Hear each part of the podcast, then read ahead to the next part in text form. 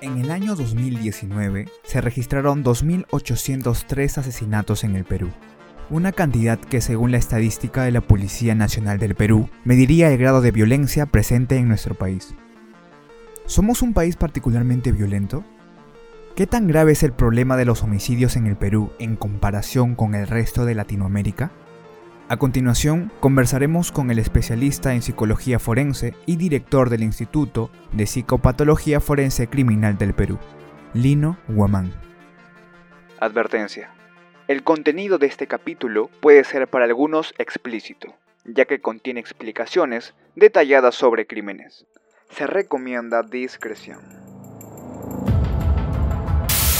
Perú se horrorizó al ver estas imágenes. Una mujer en llamas siendo socorrida por los transeúntes. Que no solo mataba, sino que incluso cocinó a su víctima en un acto de canibalismo. Juliana Yamoja tenía 18 años cuando le clavó 56 puñaladas a su madre. Eduardo Salas Fernández asesinó a cuchillazos. Los crímenes ocupan un lugar macabro en el Perú. Asesinatos, feminicidios, parricidios, ¿por qué ocurren en nuestro país? ¿Qué se esconde detrás de la mente criminal? En ADN Criminal Perú te contaré los crímenes más siniestros que escandalizaron a la sociedad. No es un retrato de una ficción, sino de una realidad que convive con nosotros. Soy Steven Valverde, bienvenidos.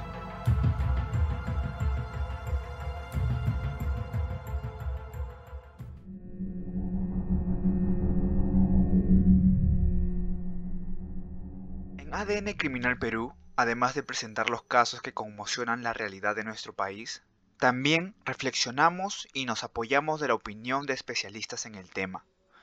En este episodio conversaremos con el magíster en Psicología Jurídica y Forense, Lino Guamán Gutiérrez. Gracias a sus habilidades en este campo, pudo ejercer por 35 años como perito psicológico forense en la Dirección de Criminalística de la Policía Nacional del Perú. Fue jefe del Departamento de Psicología Forense de la Dirección de Criminalística. Es conferencista en el área de Psicología Forense. Actualmente es director del Instituto de Psicopatología Forense Criminal del Perú. Gracias a su amplia experiencia en este campo, fue premiado por el Colegio de Psicólogos en el área de Psicología Forense en el año 2015. Buenas tardes, doctor Lino Guamán. Bienvenido a ADN Criminal Perú. Sabemos que por parte de la sociedad peruana se ignora la existencia de esta rama de la psicología que ayuda a esclarecer los crímenes. ¿Podría explicarnos su definición y su importancia? Eh, buenas tardes con todos. Eh, es un gusto estar con ustedes. Eh, le habla el psicólogo forense Lindo Guamán Gutiérrez. ¿Qué es la psicología forense? La psicología forense es la ciencia. Que tiene que ver ¿no? justamente con, ¿no? con la evaluación de, ¿no? de las personas que han cometido un delito y también de las víctimas para determinar su estado de salud mental en el momento que cometió un delito. De los agresores, de la víctima y también ¿no? de, de, ambos a la vez. ¿Para qué? Para que ¿no? ese sirva como prueba ¿no? en una audiencia judicial. Eh, ¿La psicología forense solo gira en torno al área penal o también puede moverse en el ámbito civil, familiar y laboral? Eh, la psicología forense tiene cuatro áreas, ¿no? En el área penal, y en el área, en el área penal todo lo relacionado con los delitos y crímenes y las víctimas, en el área civil para pedir reparación también, por, ¿no? por alguna violencia física, psicológica, se pide reparación. Y en el área laboral, por acoso sexual o despidos también se ¿no? Eh, eh, la psicología forense. ¿no? Y, en el área ¿no? familiar, ¿no? igualito. Entonces, todo tiene relación en el área penal, civil y laboral principalmente. Ahora, para adentrarnos un poquito más en lo personal, ¿qué le, qué lo motivó a usted a inclinarse por esta rama de la psicología? Eh, yo ingresé a la, ex policía de investigación a los 18 años, entonces, estando ya en la, policía de investigaciones, trabajaba en, la dirección de criminalística, en 1985 llega el personal del FBI a dictar cursos de criminalísticas ahí en la Policía Nacional, en Aramburú vinieron gente, ¿no? Psicólogos forenses, médicos forenses, biólogos forenses. Esa fue una motivación, ¿no? Para mí, porque eh, nos capacitaron en, en el área de criminalística. Me incliné bastante a lo que era la psicología forense y fuimos luego capacitados por la, por, la misma Policía de Investigaciones, ¿no? a, lo que es netamente el área de psicología forense, ¿no? Acá y en, y en otros lugares también del país nos mandaron a, capacitarnos a fin de crear la primera oficina de psicología forense acá en el Perú. Nosotros el año, ya, el año siguiente, el 87, regresando ¿no? a, Perú, creamos la, la, primera oficina de psicología forense a nivel nacional en todo el Perú y realizamos el primer peritaje. Entonces, gracias a la capacitación del personal del FBI ¿no? y capacitados en, en diferentes lugares de universidades, entonces nosotros ya somos psicólogo forense reconocido por la unidad de criminalística. Tenemos nuestro, nuestro, nuestro diploma como psicólogo forense. Eso me motivó a seguir avanzando luego, ¿no? En función a, las experiencias que tenemos ya, los casos que ya nosotros ya estamos como una unidad especializada. Comenzamos a crear otra oficina de criminalística de psicología forense en la DININ, otra oficina de psicología forense en la DINCOTE, otra, otra oficina de psicología forense netamente en lo que es ¿no? en, drogas. Entonces nos comenzamos a esparcir ¿no? y crear la especialidad, ¿no? también especializando a, mucho personal nuevo que estaba ingresando a la, al área de psicología ¿no? en, la Policía Nacional. Eh, ahorita mucha gente desconoce ¿no? el, rol que mayormente los abogados son los que nos están buscando ¿no? para justamente evaluar cuando hay eh, procedimientos, ¿no? delitos sobre eh, homicidios, eh, violación sexual, tocamientos sentidos, ¿no? de las personas. Entonces, eh, eso muchas veces, muchas veces la gente desconoce. Y muchas veces hay personas que no son especialistas y están comenzando a dictar psicología forense sin tener la experiencia ¿no? de haber entrevistado a muchos delincuentes, a muchas víctimas. Entonces hay mucha, hay cierta confusión. Entonces, eh, por eso nosotros eh, manejamos ¿no? lo que el área, la misma experiencia ¿no? de 35 años de haber elaborado en esa área, ¿no? netamente, ¿no? y habernos capacitado, ¿no? tener la, la, especialidad en psicología forense, registrado en la CENEDO, en el Colegio de también tenemos un código ¿no? como especialista. Y quisiera preguntarle, bueno, la gran trayectoria que tiene, a lo largo de todo esto, de, de la profesionalidad que tiene, ¿qué casos lo han sorprendido y lo han conmovido debido a la ferocidad del crimen? Eh, uno de los casos fue el 2014, y, incluso se volvió a hacer en el 2018. Uno de los casos que me impactó tremendamente fue eh, cuando nos llaman, eh, estando ahí en la primera vista, ¿no? que había un, un, asesinato en, Chosica. Y cuando llegamos todos los, porque siempre salimos con los peritos criminalísticos, sale el médico forense, el biólogo forense, el balístico, ¿no? el psicólogo también sale ¿no? a ver la escena de crimen lo que me impactó es para justamente analizar qué había pasado en ese momento, qué había pasado. encima de la mesa habíamos encontrado una madre ¿no? que, que había sido destripada, no le habían sacado la tripa por la vagina. ¿Qué había pasado? Eh, el esposo y tres hijos, ¿no? Eh, como son gente eh, ¿no? con una religión, pero con ciertos trastornos también ¿no? psicológicos, mentales, eh, la mamá decía que le dolía el estómago y que tenía una culebra adentro. Entonces, ¿qué hicieron la familia? Comenzaron a, ¿no? a echarle a la mamá a la mesa y comenzaron a cantar, ¿no? Así, hasta las 12, 1 de la mañana, hasta que la mamá seguía gritando. Y dice que, ¿no? que le tenía una culebra, entonces que por favor le sacaran. Entonces el esposo mete la mano ¿no? sobre la vagina y comienza a destriparla. Entonces los hijos hacen lo mismo hasta que fallece la persona. Ellos como un sueño despiertan y ven lo que han hecho, ¿no? Y van a hacer la denuncia. Por eso nos acercamos y vemos la escena del crimen, ¿no? Tal como estaba, ¿no? La mamá encima con la tripa destripada, ¿no? Todo, ¿no? Y los, las personas, los familiares a, su entorno. Eso es lo que me impactó más. Eso fue el 2004. Y el 2018 fue ¿no? algo parecido en Ayacucho también, cuando nos fuimos para allá, era parecido. ¿no? También la mamá había sido destripada, ¿no? Porque decía que la mamá ¿no? Eh, estaba poseída disipada por sus hijos solamente. Entonces, dos casos parecidos, ¿no? Pero eso es lo más impactante ver en la escena de crimen, ese tipo de, ¿no? de, de, asesinato que ha habido, ¿no? ¿Producto de qué?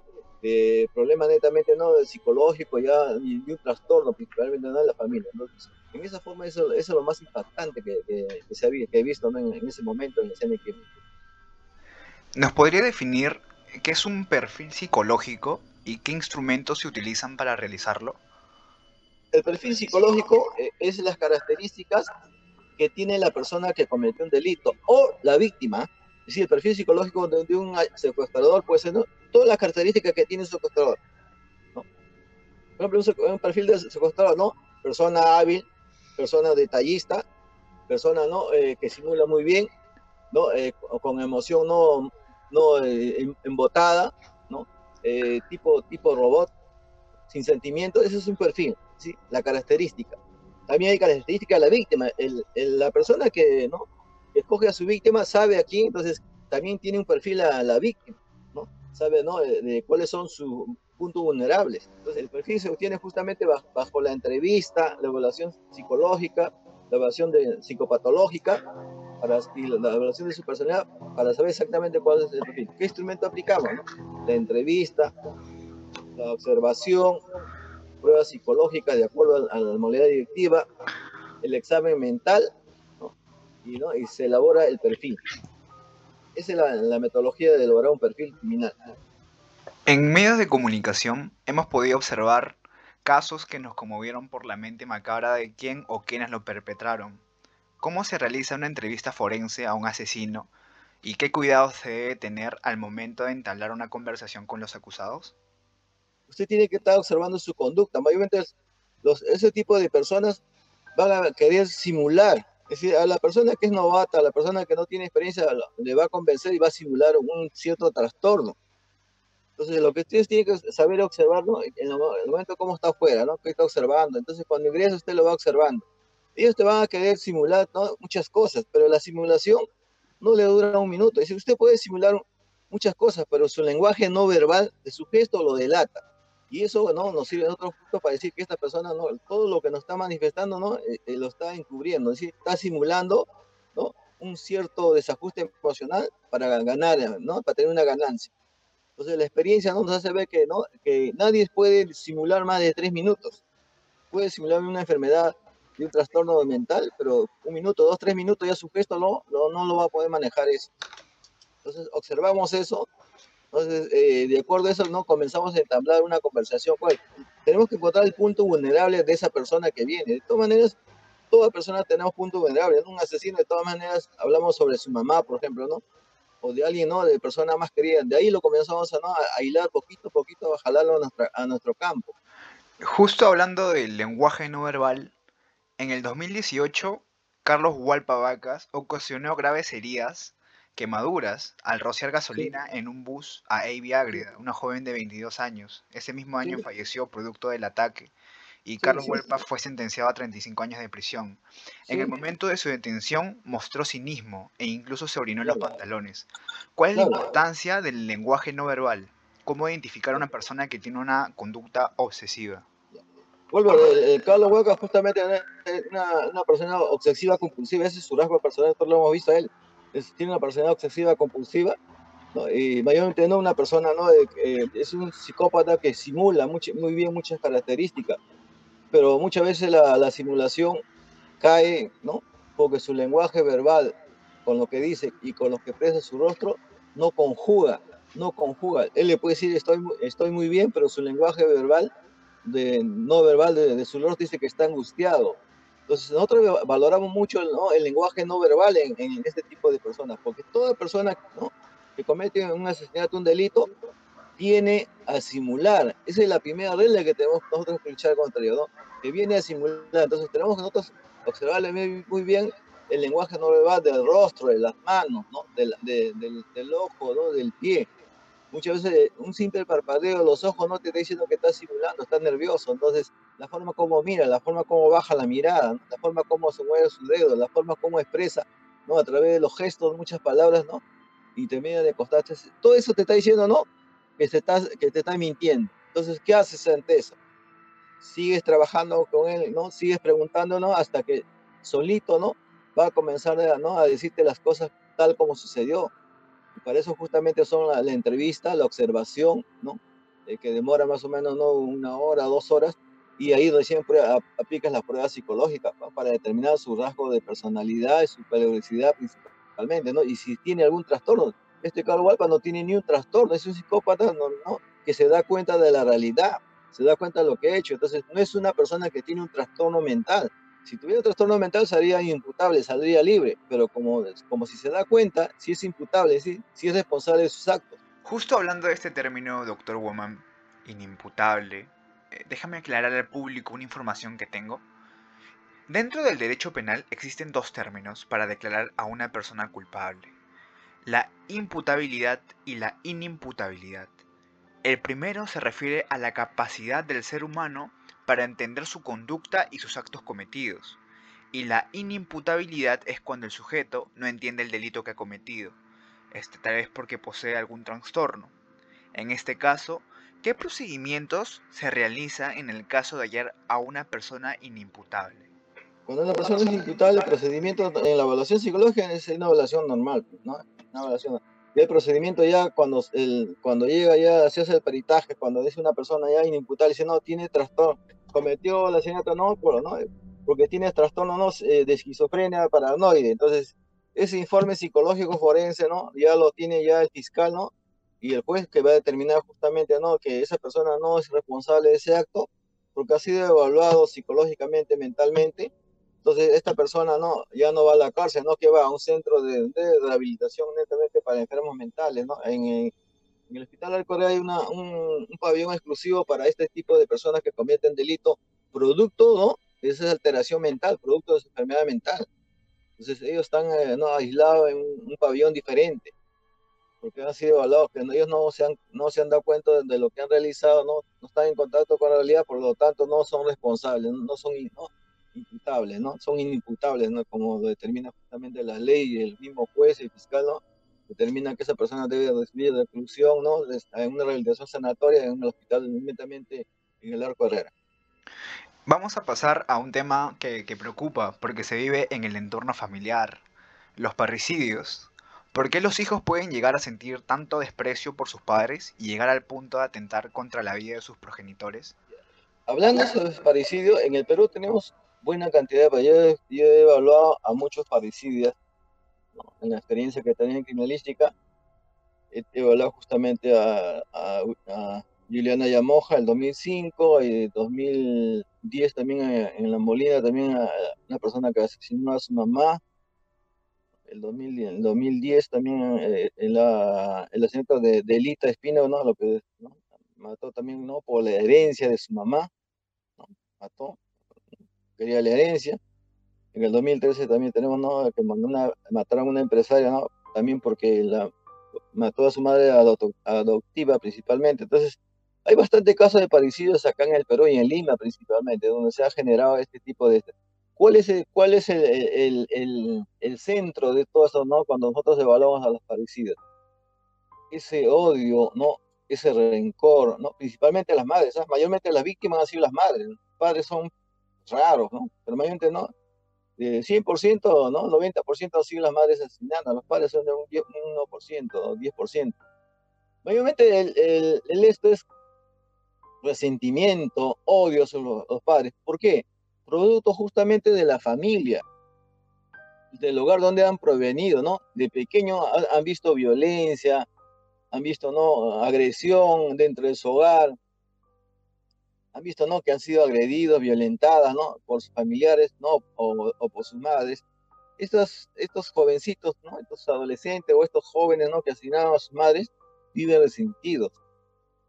O han sido muchas veces, ¿no? Eh, muchas personas que han tenido todo, han tenido todo económicamente, pero le faltó el cariño, ¿no? De, la madre. Entonces han, vivido en un estado de frialdad emocional, no hay, no, no esa empatía, no ese sentimiento hacia otra persona, ¿no? Lo toma como un objeto, ¿no? Que le debe dar tal cosa. Si no le da, le exige, ¿no? O lo asesina, ¿no? Pues tal como pasó justamente, ¿no? Con esa persona de, del caso de Elita, del 2010, ¿no? Que mató a su mamá, justamente para qué? Para, ¿no? Para tener, ¿no?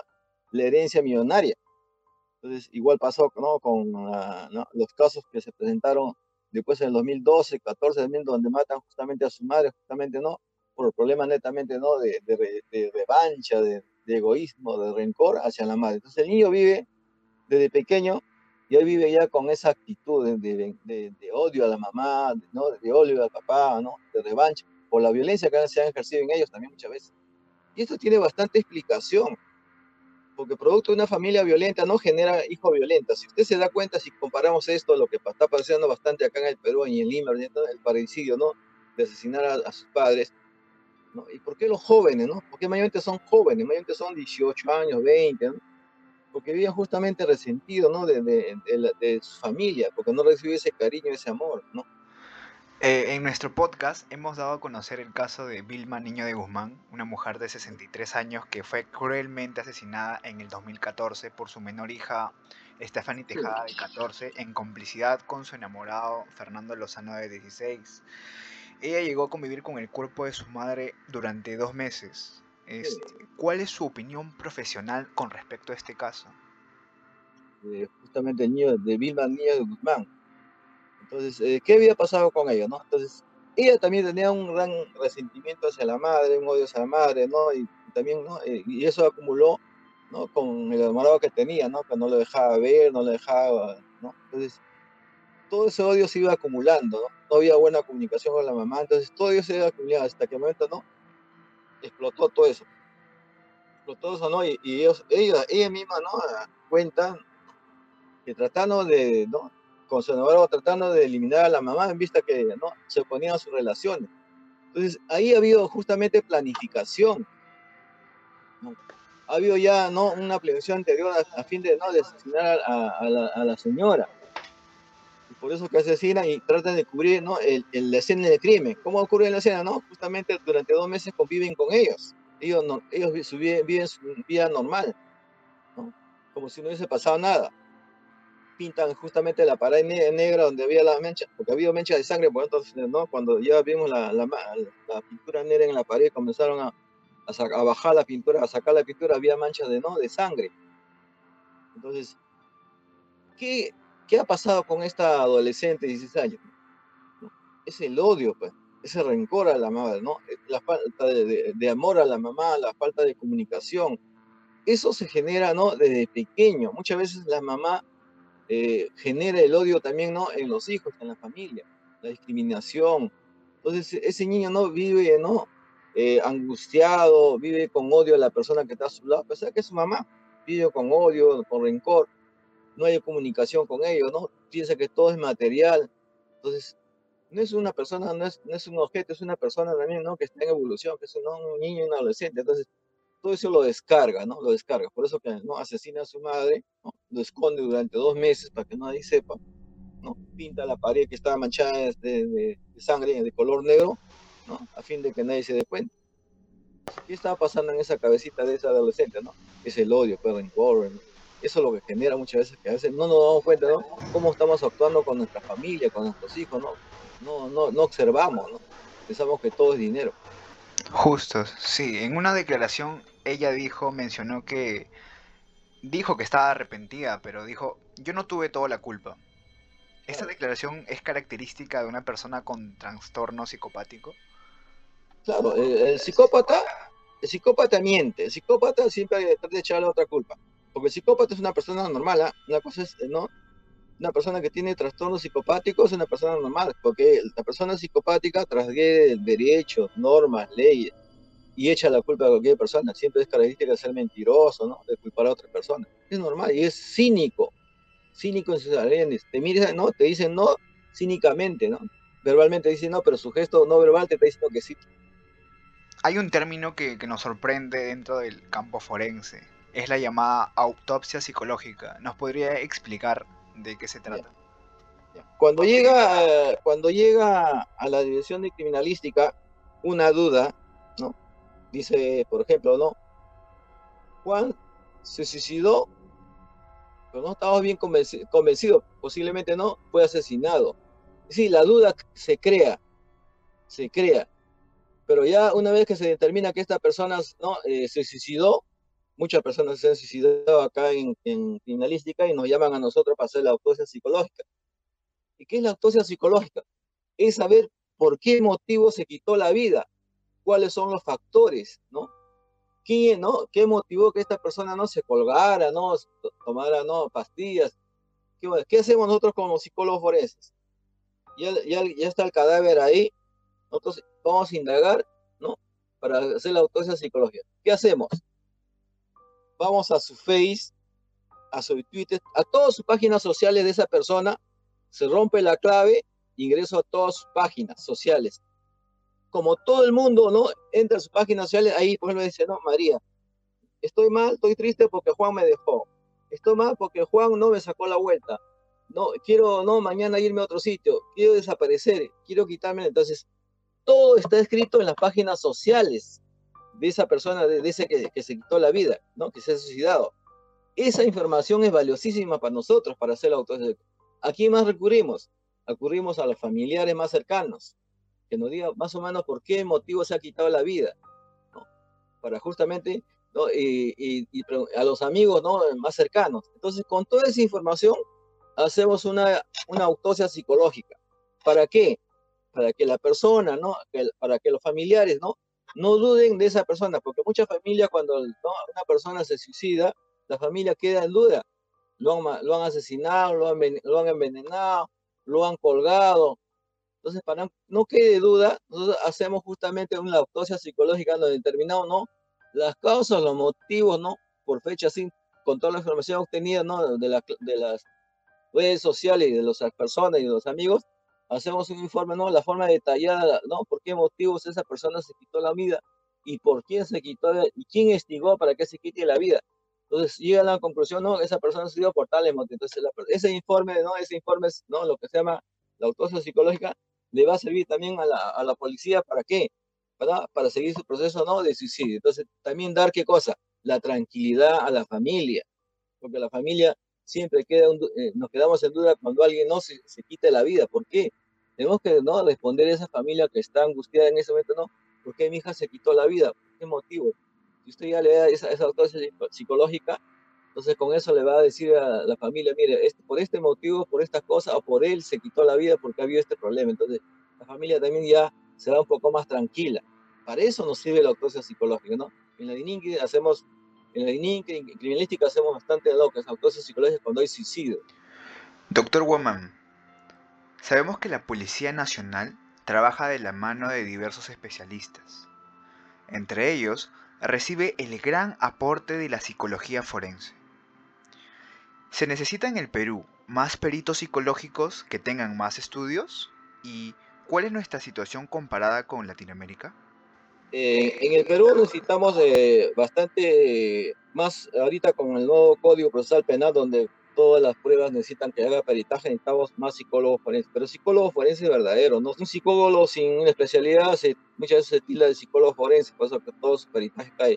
Necesitamos gente con experiencia en el área de psicología forense, gente ¿no? que tenga la, el, el título de psicólogo forense, necesitamos. Como le digo acá en el Perú somos 6, 7 nomás que tenemos el título de psicólogo forense, necesitamos más gente que tenga el título, aparte del título de psicólogo, también el título de psicólogo forense registrado en la CENEDO registrado en el Colegio de Psicólogos con, con su número de especialista. Así como el médico tiene el médico geriatra, el médico cardiólogo, el psicólogo forense también tiene un código ¿no? adicional. Eso necesitamos en, acá en el Perú, necesitamos más gente especializada, ¿no? gente ¿no?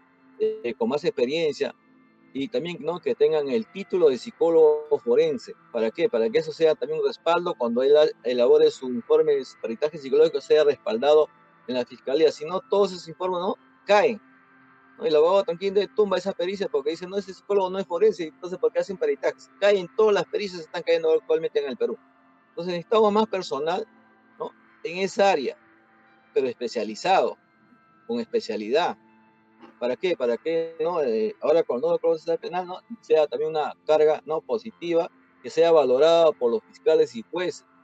Actualmente ¿no? en el Perú no tenemos, eh, no, nos hemos quedado en el tiempo. ¿no? Nosotros comenzamos el 87, ¿no? 88, 90, no, hasta el 2014, 4, 5 estuvimos muy bien. ¿no? De ahí comenzamos a, a decaer porque no había gente que se dedicaba ¿no? a especializarse en esta área, ¿no? especializarse en cursos, ¿no? En, en, especialidades en esa área netamente, dedicarse exclusivamente al área de psicología forense. Muchos psicólogos se dedican, ¿no? es psicólogo forense, mañana es clínico, pasa mañana es educativo, pasa mañana es organizacional. No, así no es. Uno tiene que dedicarse 100%, como dice, vida y alma, a la especialidad.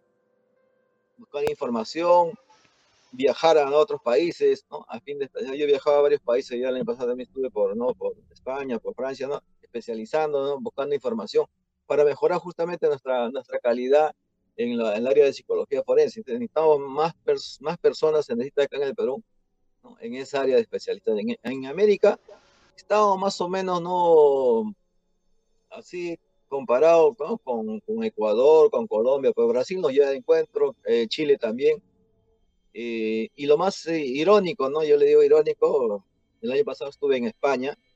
España escribe bastante libros de psicología forense. Y cuando fui a dictar una conferencia, estuve un mes allá en España, les, les mostré todos los casos que había acá en el Perú. Ellos no tienen los casos, ellos producen bibliografías teóricas sobre psicología forense. Y nosotros tenemos acá los casos más fuertes acá en el Perú, como para no manejar, hacer libros no vivenciales, casos reales. Y España solamente crea no teorías. Y cuando le llevé todo ese material, yo se quedaba sorprendido. Ella me dice, este es un laboratorio humano que tenemos acá. Entonces hemos eh, ¿no? intervado una conversación para, ¿no? para tratar de manejar esto, ¿no? de unir ¿no? la, la, teoría que ellos tienen con la experiencia que hay acá en el Perú. Bueno, en nuestro país está cargado de violencia día a día. Las noticias muestran asesinatos, abusos familiares y asaltos. ¿Cree usted, y según su amplia experiencia como psicólogo forense, es importante que el Estado promueva la salud mental a través de campañas con el fin de evitar más daño en nuestro país? Eso, justamente la nueva, la nueva ley de salud mental debe estar dirigido principalmente ¿no? a frenar, a prevenir la violencia en todas sus modalidades, ¿no? Violencia económica, ¿no? psicológica, sexual, física. Ese debe ser el primer objetivo del gobierno, ¿no? Tratar de, de prevenir. Y se previene, ¿no? Desde las escuelas principalmente, ¿no? Desde, desde, el, ¿no? desde el, niño que está en, ¿no? en, en jardín, en primaria, en secundaria esa prevención debe ser constante, prevenir ¿no? a ese, en esa etapa, principalmente a la familia. Entonces, es el momento que el gobierno, ¿no? a través de la, ¿no? del, de, del, Ministerio de Salud, a través de otras acciones también que tengan relación, ¿no? traten de, de, de, prevenir la salud mental de nuestro país, porque se está generando mucha violencia. En todos sitios estamos, todos los días tenemos violencia, asesinato, sicariato, feminicidio, descuartizamiento. Entonces, y muchas veces nosotros ya somos insensibles. Al ver tanto problema ¿no? a través de los medios de comunicación nos volvemos insensibles a uno mismo, ¿no? entonces ya no, no, no, no genera mucha sensibilidad. Entonces, ese momento ¿no? en que el gobierno también toma de la mano ¿no? y esa ley de salud mental lo aplique a, a fin de realizar ¿no? prevención de salud mental, donde participen los médicos, los psicólogos, todas las personas que tengan relación con las personas médicos, psicólogos, sociólogos, trabajadores sociales, enfermeras, todos tenemos que estar incluidos ¿no? en esa área ¿no? de prevención de la salud mental. Muchas gracias por su tiempo y su valiosa aportación en ADN Criminal Perú, señor Lino Guamán. Antes de despedirnos, nos preguntamos si existe un correo o una página donde puedan comunicarse con usted. Uh, tenemos, yo tengo un correo, es linopraxi24 arroba gmail.com y también en el Face, como le digo, el Face es Instituto de Psicopatología Forense Criminal del Perú, porque el, conocimiento es para compartir con todos, ¿no? y por eso que cuelgo muchos libros en, en, el Face también. Y cualquier orientación, consejería, me pueden llamar directamente si deseo escribir a mi correo. ¿no? Yo con gustamente lo, no le voy a responder, porque justamente toda persona que ya adquirió mucha experiencia en esa área, ¿no? Que tienen ¿no? bastante conocimiento, ¿no? Lo, lo, mejor es compartir nuestro conocimiento para las nuevas generaciones que vienen, a fin de que ellos también se, se ilustren, ¿no? se imbuyan de mucha información de esta área, ¿no? que es el área de psicología forense. Bueno, muchas gracias por su tiempo y su aporte y nos vemos en una próxima oportunidad. Gracias, buenas tardes con todos. Muchas gracias por escucharnos. Hemos estado conversando con el magíster en psicología forense, Lino Guamán, quien trabajó en este campo por 35 años en la Dirección de Criminalística de la Policía Nacional. Rescatamos en esta conclusión lo que nos mencionó acerca de reforzar la salud mental en nuestro país, con el fin de evitar más crímenes que sigan dañando a las familias y conmocionando a la sociedad. Soy Steven Valverde Aguirre y gracias por escuchar ADN Criminal Perú. Hasta un próximo capítulo.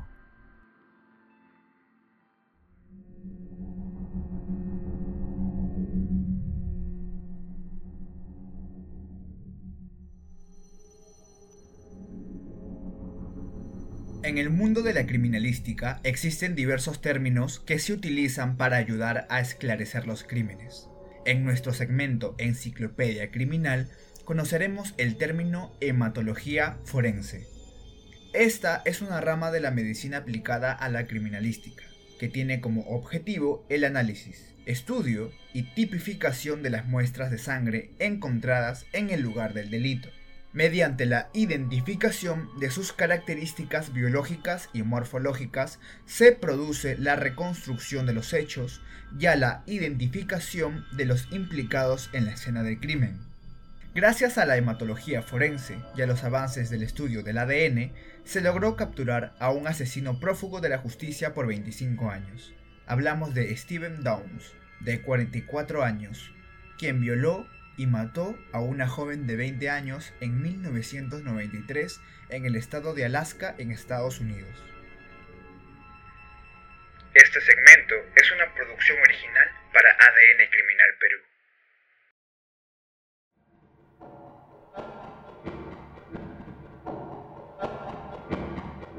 Acá termina ADN Criminal Perú. Acompáñenos en un próximo capítulo donde seguiremos descubriendo qué hay detrás de la mente perversa de un asesino. Soy Steven Valverde y recuerda que la realidad supera la ficción.